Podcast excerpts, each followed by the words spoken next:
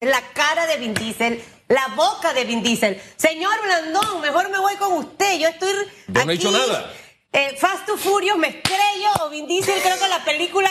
¡Wow! Mire, yo voy a irme al tema de las reformas. Esto es para sonreír un poco, ¿no? Es bueno soñar. Mire, yo veo una posición desafiante y soberbia por parte de la Asamblea Nacional.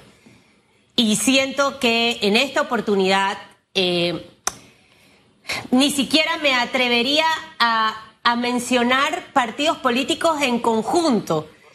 Siento que figuras en realidad en este momento en la Asamblea y de hecho que no siguen la línea de el partido ni del presidente, porque me cuesta creer que el presidente de la República esté en esta, en esta, en esta línea, y más aún con el llamado que hizo para aguantar todo y que regrese el Tribunal Electoral, yo siento que hay una actitud muy desafiante y muy soberbia de la Asamblea. Eh, yo quisiera saber cómo usted lo ve. Usted formó parte de la Asamblea, eh, sabe cómo se maneja absolutamente todo. Hay diputados buenos, diputados malos, pero en este momento pareciera que se salieron de control. Lo veo desde ese punto de vista, señor Blandón. Usted me dirá cómo lo ve y cómo lo analiza. Sí, Susan y Hugo, buenos días. Estoy un poco ronco por el juego de ayer. ¿eh? Ah, ya la vida. Cantando el gol de, Panamá. Mira, eh, lo primero yo quisiera destacar el trabajo tanto del diputado Juan Diego Vázquez como del diputado Luis Ernesto Carles, miembros ambos de la Comisión de Gobierno que han defendido el consenso que se logró en la Comisión Nacional de Reformas Electorales y se han opuesto a las reformas propuestas por la bancada del PRD y diputados del CD y del Molirena. En segundo lugar, me parece que el llamado a diálogo que hizo el señor presidente de la República el día de ayer es positivo, pero también hay que señalar que no habría sido posible sin las manifestaciones de rechazo por parte de distintas organizaciones sociales, políticas, económicas, y sin la salida del Tribunal Electoral. Esto obliga, en cierta forma, a que se convocara a la reunión de la próxima semana. Y enhorabuena. Pero no hay que bajar la presión, no hay que desentenderse del tema porque esto no se ha resuelto aún. Y en tercer lugar, hay que hacer un poquito de historia rápidamente, Susan y Hugo. En el 2014 tuvimos una elección donde ya la gota rebasó el vaso donde se abusó del uso de recursos públicos por parte del gobierno de turno, donde los candidatos a diputados y alcaldes representantes de ese partido en gobierno, cambio democrático, repartían neveras, estufas, iban con contenedores comprados con fondos de todos nosotros. Y el candidato de gobierno en aquel momento, el señor Mimito, hizo una campaña que fácil costó arriba de 50 millones de dólares. Eso trajo como consecuencia que en las siguiente comisión de reformas electorales se adoptara como prioridad regular el tema del financiamiento, tanto público como privado. Y por primera vez se establecieron topes a lo que se puede gastar, topes a lo que se podía donar, fiscalización de esto y que los donantes se hicieran públicos. Eso fue un gran avance que se logró en el quinquenio pasado para las pasadas elecciones. Y esas normas eran especialmente restrictivas para el gobierno por la experiencia que habíamos vivido en el 2014. Y en aquel entonces el PRD, siendo oposición, al igual que el cambio democrático, apoyaron esa propuesta. Ahora el PRD en gobierno quiere cambiar esas normas. Y para mí ese es el fondo de la discusión. Ellos no quieren que en gobierno se les aplique las normas que se aplicaron en la pasada elección porque quieren abusar de los recursos públicos para poder elegir su gente. Ya saben que no van a ganar presidencia, entonces lo que están buscando es asegurar diputaciones, alcaldías y juntas comunales. ¿Usted cree, piensa usted realmente que esa es como la verdadera intención? O sea, recordemos que también parte de las propuestas que se presentaron había diputados de cambio democrático, eh, señor Blandón. y lo segundo es que la diputada Mayín Correa, que en lo personal respeto muchísimo eh, y es una mujer a la que admiro también, colgaba ayer un tuit acerca de la no aceptación del aumento en el caso de presupuesto a la Asamblea. Y hemos visto también su descontento luego de haberle dado el voto al señor Cristiano Adames de la forma en que están ocurriendo las cosas. Le, le, cuento todo esto porque no sé si realmente es el PRD en conjunto, porque si no, el presidente Laurentino Cortizo, eh, ¿para qué va a intervenir? No sé, yo pecando de inocente. Sí, el presidente Cortizo, Susan, interviene después de que la Cámara de Comercio, varios partidos, grupos de sociedad civil, eh, sindicatos, nos habíamos pronunciado públicamente diciendo que rechazábamos lo que estaba ocurriendo en la Asamblea y algunos ya empezando a hablar de protestas a partir de la próxima semana. Ahí es que el presidente interviene. Si eso no hubiese pasado, no habría ocurrido absolutamente nada. Entonces, entendamos de nuevo lo que está ocurriendo y quizás poner las cartas sobre la mesa. ¿Por qué hay diputados de cambio democrático apoyando esto? Porque dentro del paquete de reformas hay un artículo propuesto, el que ellos presentaron, el PRD con el CD y el Molirena, para poder facilitar la convención extraordinaria que Yanivel Ábrego está pidiendo para cambiar la Junta Directiva de Cambio Democrático. O sea, hay una discusión legal de que si eso se puede o no con el actual código electoral. Bueno, esa discusión la están zanjando poniendo un artículo ahí que además dicen que es retroactivo. Entonces, a cambio de eso, estos diputados están votando por las cosas que el PRD quiere, que es eliminarle una serie de controles al uso de recursos públicos y al financiamiento privado, porque ellos en gobierno ahora no sienten que les conviene. Este es un, tema de verdad en el que siento que tenemos que sincerarnos y es la única forma de que logremos que las reformas electorales, eh, logremos al final las mejores reformas electorales posibles. Porque claro que hay intereses políticos, y cuando hay intereses políticos no, y esto siempre hago la aclaración, no solamente me refiero a los intereses políticos de los partidos que cada uno tiene su interés muy particular, me refiero también a los grupos de sociedad civil que tienen diputados que también defienden sus intereses muy particulares, que no necesariamente, así como la de los partidos, no necesariamente a veces están en sintonía con la gente. A veces los de estos grupos de sociedad civil tampoco están en sintonía con la gente y eso, en eso tenemos que sincerarnos. A mí me preocupa que lleguemos a un nivel en que todavía nosotros sigamos manteniendo una figura de la que siempre, a la que siempre se le ha tratado de normar y no se ha podido. El fuero penal electoral, por ejemplo. Ese es un super, no es un sobreviviente, es un superviviente. Y todavía no entiendo por qué usted necesita un fuero penal electoral. Sabemos en este afán de sincerarnos que hay gente que busca esa protección para no, para no enfrentar sus errores ante la justicia. Y los errores, miren, no, miren, los casos no, la lista es larga de quienes han buscado esa protección. De ahí incluso que se habla de gente que tiene relación con el narcotráfico que logra puestos en diferentes... ¿eh? ¿Por qué? Porque buscan esta protección hablemos del tema de, de la propaganda, que ahora se habla de propaganda pagada y propaganda gratuita. Y ahí se incluye desde un artículo en adelante. Cuando, hombre, si usted siente que hay una campaña sucia, usted puede sacarle el filo al tema de la campaña sucia, darle más músculo a la fiscalía electoral, eh, manejar el tema de los términos para que, o también ampliar también su creatividad para que se dicen no a la reelección, usted pueda hacer una campaña sí a la reelección porque de esa es la que se están acordando muchos de los que hicieron uso de la palabra. Entonces siento que esa defensa de intereses particulares, insisto, no solamente de partidos, que una cosa piensan cuando son oposición, otra cosa piensan cuando son gobierno, nos tiene, nos tiene en esta situación y tenemos que sincerarnos.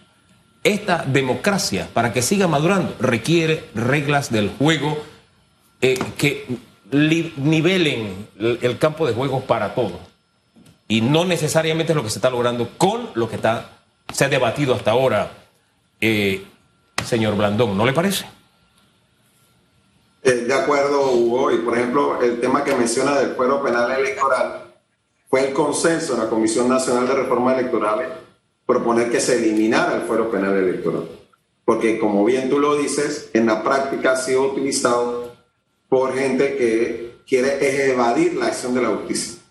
Ni siquiera le interesa ser candidato a buscar votos, que simplemente se postula para lograr ese, ese fuero penal. Sin embargo, pues dentro de las propuestas que plantea la bancada del PRD con diputados de Cambio Democrático y del Molidena está mantener con vida el fuero penal electoral.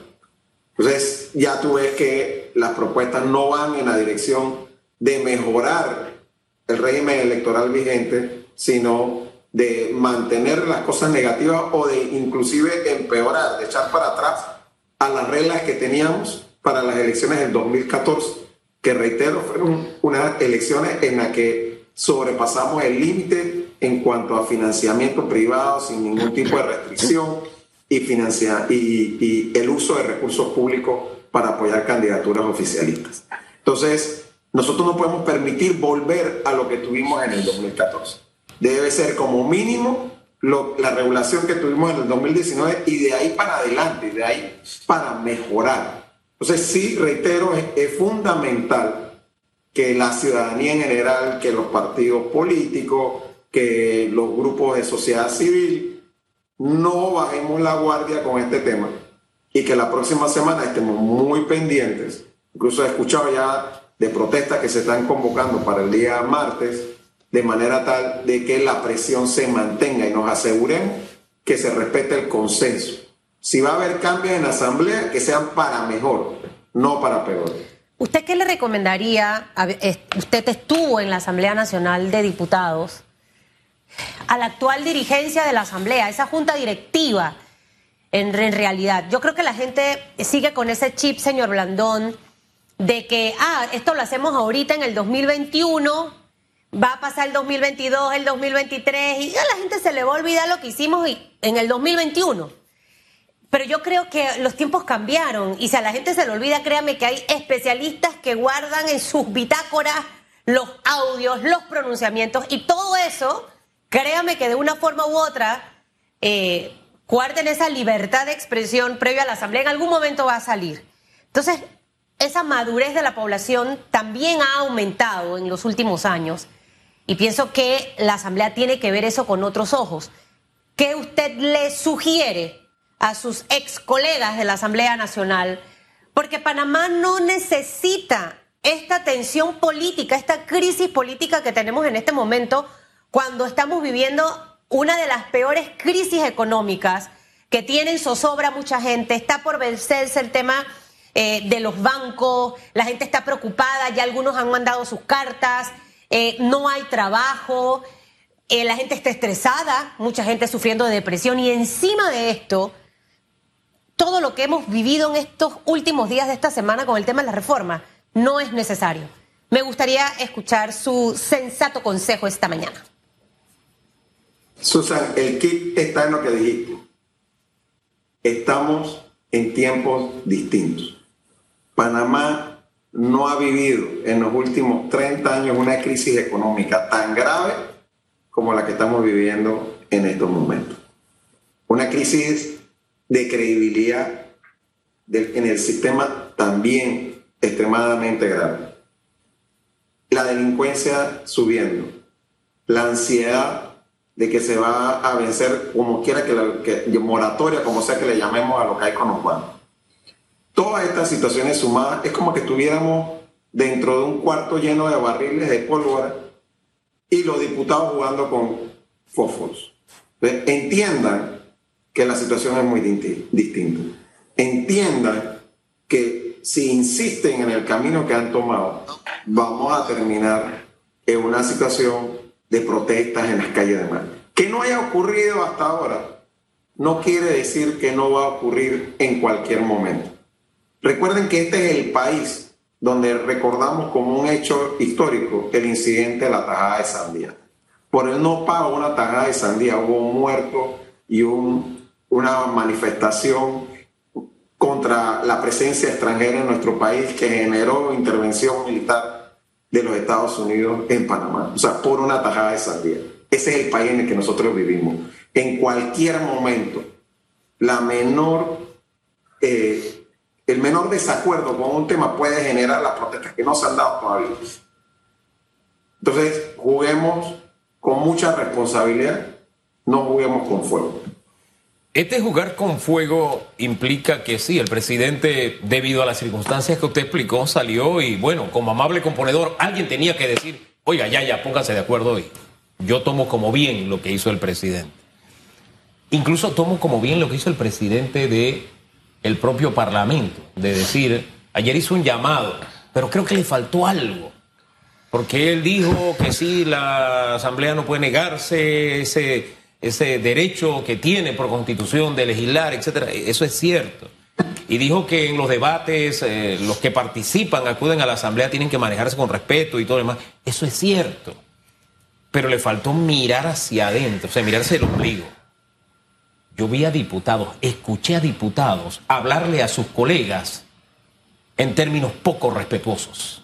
Muy poco respetuosos y que hablan muy mal no solo del diputado que se expresaba en esos términos, sino que esa es una mancha a toda la Asamblea.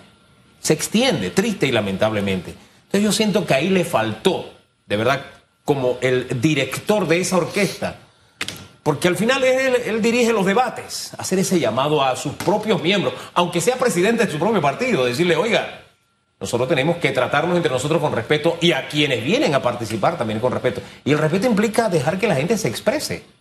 Porque como usted dice, la tajada de la sandía puede ser el hecho de que le pongan una mordaza a esta población en la boca.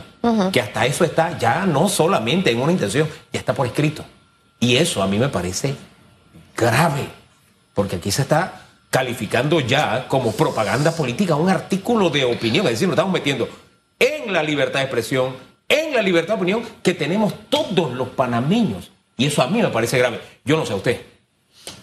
Así es, Hugo, no, solamente un artículo, un tweet, un post en Instagram. Ya puede ser un tema que te estén diciendo que estás violando las normas electorales si tú dices con qué candidato simpatiza o con qué candidato no simpatiza y por qué. Eso está fuera de lugar porque eso es meterse con la libertad de expresión de cada ciudadano. Yo, yo sí te diría que para mí aquí el gran responsable de lo que está ocurriendo y al mismo tiempo el que puede ayudar a resolver, a destrabar esta cosa, es el presidente de la República.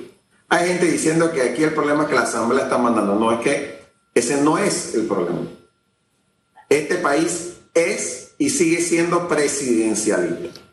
El problema que tenemos ahora mismo es que el presidente de la República no está ejerciendo su liderazgo como presidente y las facultades que tiene en la Constitución. Un ejemplo de ello es que cuando lo quiso hacer, se sienta con el presidente de la Asamblea, se sienta con el presidente del Tribunal Electoral y logra al menos momentáneamente destrabar una situación que ya iba por muy mal camino. Pero eso mismo es lo que el presidente de la República debe hacer en todos los otros temas en los que estamos viviendo problemas serios y haciendo crisis, como en el tema económico, en el tema social, en el tema de seguridad, en el tema de los contratos del Estado, de concesiones como con la minera, con Panamá Port, en todos esos temas, el presidente tiene que ejercer su liderazgo. Si él no lo ejerce, entonces lo que queda es la anarquía, de estar al garete, como en, en realidad como estamos ahora mismo, que cada cual hace lo que le venga en gana. Oiga, fuerte esa palabra. ¿Usted siente que el país está al garete? Totalmente, totalmente, sin lugar a duda, Hugo, no, no tenemos presidente. Digo, y por, y por eso es notorio cuando por fin el presidente se decide a ejercer las facultades que tiene como presidente de la República, porque yo te reitero, más allá de que yo no esté de acuerdo con el presidencialismo tan fuerte que hay en la Constitución, la realidad es que eso es lo que tenemos hoy en día. Nosotros no tenemos un sistema parlamentario, nosotros tenemos un sistema presidencialista. Y el problema es cuando el presidente no está ejerciendo su rol como tal. O sea, aquí no tenemos, no tenemos un capitán que esté dirigiendo el barco, ese es el problema. Señor Blandón, eh, eh, escuchándolo hablar y, y hice como la película de las reuniones en Zoom para el tema de las reformas electorales porque definitivamente que el tema de COVID ha generado como una, una probablemente en algunos, porque yo estaba enredada, porque recuerdo que Hugo iba a las reuniones de la Comisión de Reformas Electorales. En el caso del Partido Panameñista, eh, ¿quiénes participaron en, en esas reuniones? Y me gustaría conocer también su impresión y, saber y entender si estas personas que van a la Comisión de Reformas Electorales existe un proceso, un protocolo de, de, comunicación para informar sobre los avances y las cosas que están ocurriendo, que están bien o que están mal. Para que esa parte rápidamente no las explique. Y lo segundo, si usted de repente, porque he planteado esta mañana aquí, se lo decía la señora Elisa Suárez, que ha trabajado por mucho tiempo en el tema de reformas electorales, que hay que buscar el mecanismo. Y los comisionados de, esta comisión, elevar la, la posibilidad de que podamos contar los panameños, no con comunicados, no que inviten a los medios a la reunión de todos los martes a las 4 de la tarde. Eso es aburrido. Eh, hay que encontrar la forma de que la gente pueda conectarse con esto, porque si no, pasa lo que ocurrió, que la gente vota y luego que ve que el que quedó no es el que votó, entiende que fue lo que se discutió en las pasadas reformas electorales y no estaba claro con lo que se estaba negociando. Esas dos cositas, por favor. Sí, Susan, mira, en el caso del Partido Panameñista, la representación nuestra en la Comisión Nacional de Reformas Electorales está integrada por el licenciado Herbert Young, el licenciado Erasmo Muñoz y la licenciada Mireya Montemayor. Ellos eh, discutían y rendían informes ante el Directorio Nacional del Partido de los acuerdos que se iban logrando en la Comisión Nacional de Reformas Electorales. Dentro del Directorio Nacional, el actual secretario general es el diputado Luis Ernesto Carles, que es miembro de la Comisión de, gobierno. A las discusiones que se han estado dando en la Asamblea, además de estar el partido representado en la comisión, en la persona del diputado Carles, la licenciada Mireya Montemayor ha estado asistiendo y en, el día de ayer estuve yo, pero lamentablemente pues ayer fue que se anunció eh, que se eh, posponía la reunión hasta el próximo miércoles. Vamos a estar presentes el próximo miércoles para dar en, el debate de la comisión la posición del partido panameñista sobre lo que se está discutiendo. Y lo segundo que le pregunté. Ah, bueno, con respecto a lo segundo, eh, mira, he estado escuchando, reitero, que va a haber una protesta, una vigilia, como lo queramos llamar, el día martes fuera de la asamblea. Eh, nosotros vamos a, a, participar, si es así. Y sí creo importante que fuera de toda bandería política, la ciudadanía participe, porque como bien lo señalaba Hugo, aquí no hay reglas que van a afectar solamente a los que estamos inscritos en partido o solamente a los que vamos a ser candidatos en las próximas elecciones. Aquí hay reglas que nos están afectando a todos, limitando la libertad de expresión de todos y cada uno de nosotros y limitando nuestra libertad de elegir, porque al final cuando tú permites que haya este balance entre quienes están en gobierno utilizando recursos públicos a su favor para impulsar su candidatura versus los que no están en gobierno, tú estás afectando la libertad de elegir de cada uno de los ciudadanos.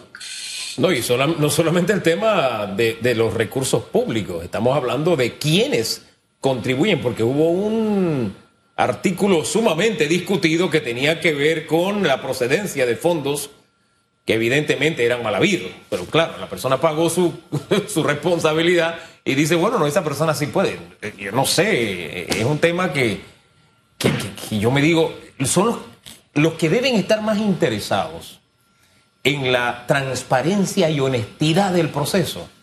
Son los que parece que de pronto tienen iniciativas como quisieran enlodarla, como que quisieran enlodar su propia imagen.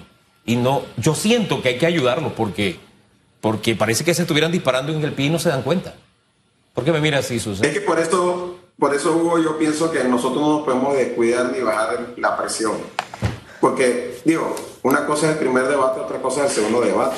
Que estos temas que tú mencionas hayan salido del primer debate no quiere decir que va a haber algún otro diputado que no participó en el primer debate, que en el segundo debate quiera insistir en, por ejemplo, subir los topes o en abrir la puerta a que personas condenadas por corrupción o por narcotráfico puedan donar a campañas electorales. Y esto tú no lo puedes ver aislado del hecho de que eh, se han capturado personas vinculadas al narcotráfico o han sido asesinadas personas vinculadas al narcotráfico, que cuando vas a ver, resulta que trabajaban en la asamblea, en una alcaldía o en otra institución. Pero, eh, uno ayuda cuando la gente se deja ayudar. Si hay una cosa que a mí no me gusta es perder mi tiempo. Y, a la gente que he ayudado le digo, no me hagas perder tiempo. Es, es, la primera regla del juego que pongo en la mesa. Y, y por eso me sonreía cuando Hugo decía que hay que ayudar a la asamblea. Eh, porque yo sé que hay mucha gente que ha tratado de ayudarlo, señor Blandón. Eh, quizás hasta usted ha hecho un par de llamadas o ha mandado un chat. "Ey, me baja la guardia aquí, mira, yo te recomiendo. Y usted ve que hace otra cosa distinta. De, siento que en realidad Yo, este yo es el quiero darle la ventaja de la duda a veces, porque son cosas tan, pero tan Bueno, obviamente mal que, bueno, que mi puede ser reconocimiento. Sí. Bueno, No sé. mi querido Pero Hugo, si- si- si- si los milagros mira. existen y yo soy una si positiva pragmática. Sí. Ah. ¿Qué dice? Sin la presión ciudadana no habría suspendido el debate. Entonces, sí sirve, sí sirve que la gente esté pronunciándose y presionando. Eso, Una- es, eso es una ayuda eh, a la fuerza. ¿Sí? Es una ayuda a la Pero es fuerza. ayuda, ayuda al final. es como cuando mi mamá se ponía al lado, en tercer grado con la correa, y yo tenía que aprender a dividir a la fuerza, pero aprendí, pues. Toca a veces. ¿no? dice, la sabiduría popular dice que al caballo se le puede obligar a ir al río, pero no a tomar agua. Pero Así si usted es. le mantiene la rienda abajo, hermano, llega un momento que el caballo se cansa y toma agua. Usted sabe bastante Lo de, de ahí. caballos. Entonces, No, vamos. 8.37 minutos, que le vaya bien, señor Blandón. Eh, tome pastillita, hay una pastillita de zorritones para que se aclare el gol.